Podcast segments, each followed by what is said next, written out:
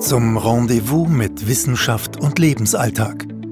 Hier ist eine neue Folge von Blickpunkt Erziehung, dem Podcast mit Iris van den Hofen.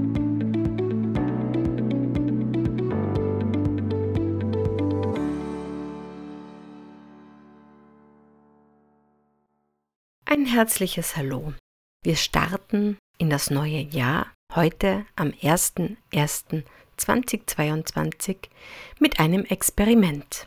Der Blickpunkt Erziehungspodcast ist noch jung, einige Monate alt, in denen meistens am 1. und am 15. des Monats eine neue Episode veröffentlicht wurde. Inhalte, die an meinem Schreibtisch entstanden sind, Webinar-Mitschnitte, aber auch Interviews, zu denen ich gebeten wurde. Alle Episoden waren relativ lang, zwischen einer halben Stunde und knapp einer Stunde, sehr strukturiert, immer mit einem Themenhäppchen und einem Denkimpuls und mit äh, sehr viel Aufwand verbunden. Also alleine zeitlich wurde da sehr viel von meiner Seite investiert. Seit vielen Jahren stehe ich mit vielen tausend Abonnenten und Abonnentinnen. Wir sind jetzt, ähm, ja, wir gehen auf die 50.000 Abonnenten und Abonnentinnen zu, äh, insgesamt auf Facebook und auf Instagram und mit denen stehe ich über weite Strecken im täglichen Austausch. Und das ist was, was mir sehr entgegenkommt. Ich kann einfach Gedanken, Themen, die mir wichtig sind, die mich beschäftigen, ganz spontan auffangen und mit Bildbeiträgen, Textbeiträgen, Blogbeiträgen ähm, quasi konservieren, haltbar machen und weitergeben.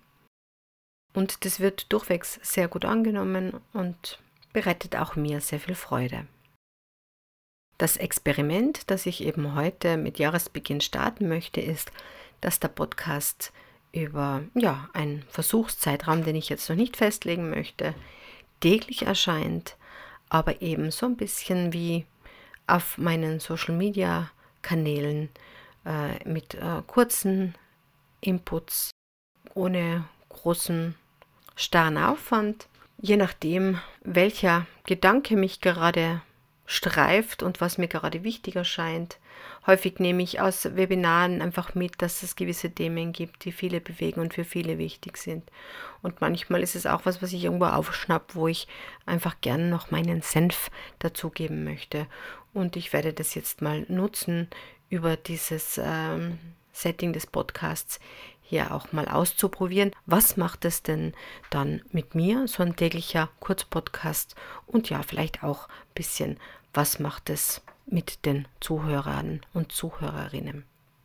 Ich freue mich natürlich über Feedback, ähm, gerne per E-Mail.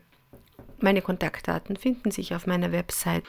Ich freue mich auch über Feedback auf Facebook oder auf Instagram. Und am allermeisten freue ich mich, dass wenn Sie was mitnehmen können, dass Sie das gerne weitertragen. Reden Sie darüber.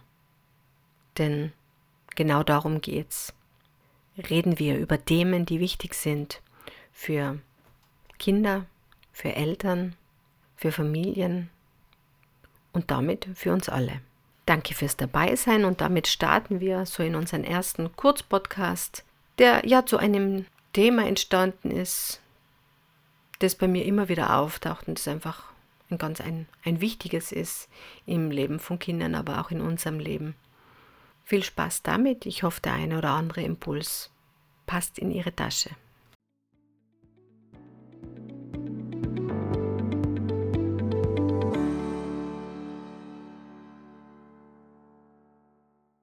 Selbstwirksamkeit. Es macht einen entscheidenden Unterschied, ob ich mich als selbstwirksam erlebe oder als hilflos, als Spielball des Lebens, als ich kann eh nichts tun. Ich bin ausgeliefert.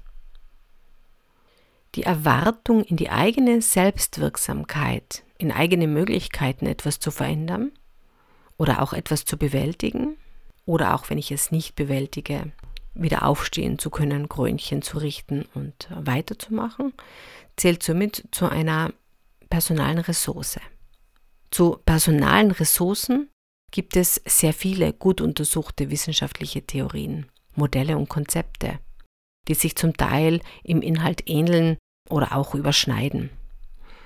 Kurz genannt sei da die Pionierforscherin im Kontext der Resilienzforschung Amy Werner und ihr Team, Julian Rodder mit seinen internalen Kontrollüberzeugungen, Susan Kobesa mit dem Konzept Hardiness und der weitgehend bekannte Kohärenzsinn aus dem Salutogenese-Konzept von Aaron Antonowski.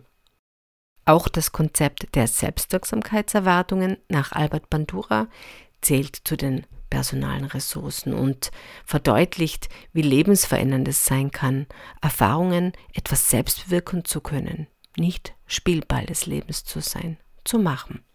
Lebenslang. Aber ganz besonders in den frühen Lebensjahren ist es von zentraler Bedeutung, eine Grundhaltung der Selbstwirksamkeitserwartung aufbauen zu können. Nach Albert Bandura entwickeln sich Überzeugungen in die eigene Kompetenz, in die eigene Selbstwirksamkeit am stärksten durch selbstgemachte Erfahrungen und in weiterer Folge durch stellvertretende Erfahrungen über Bezugspersonen, die vorleben, wie durch Beharrlichkeit und Anstrengung Ziele erreicht werden können. Wie eben ein konstruktiver Umgang mit Niederlagen aussehen könnte.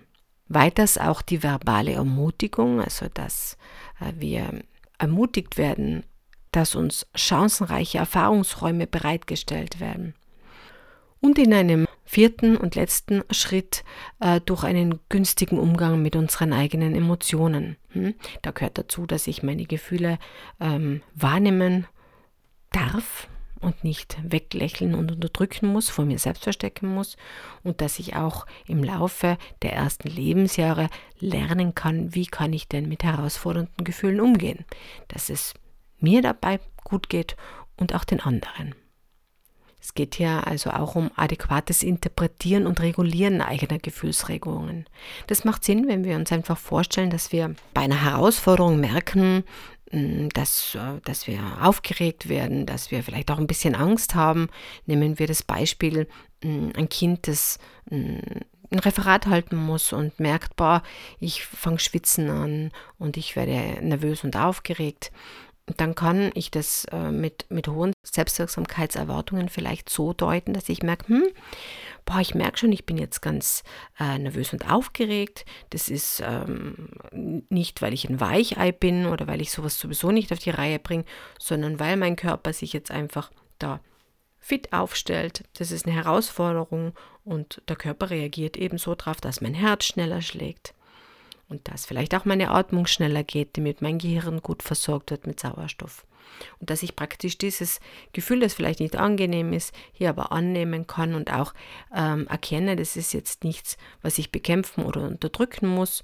Und damit schon ähm, verliert das auch seinen Schrecken und ich kann viel leichter auch den Faden wiederfinden im Referat und viel leichter auch wieder in eine entspanntere Atmung übergehen weil ich nicht noch zusätzlich gestresst werde von den Gedanken, oh je, jetzt wäre ich noch ganz rot und alles sehen's und ich rede viel zu schnell und ich habe ganz weiche Knie und gleich falle ich tot um. Es lohnt sich also, Kinder in der Entwicklung ihrer Selbstwirksamkeitserwartungen zu unterstützen. Räumen wir Kindern auch aus Liebe nicht jede Schwierigkeit aus dem Weg. Lassen wir sie auch mal etwas selbst machen, selbst ausprobieren erkennen wir, dass es nicht immer nur den einen, unseren, richtigen Weg gibt, ermöglichen wir Erfahrungen der Selbstwirksamkeit. Im Januar 2022 biete ich über die Familienakademie ein Webinar zu diesem Thema an. Informationen dazu finden sich auf der Seite von Blickpunkt Erziehung. Selbstwirksamkeit. Viel selber machen, sich ausprobieren, eigene Wege finden lassen, wohlwollenden Zuspruch geben, Gefühle willkommen heißen.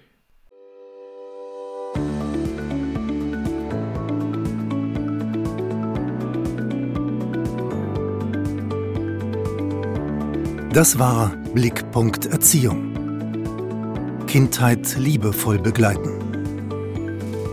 Der Podcast von Iris van den Hufen. www.blickpunkt.erziehung blick.erziehung.at.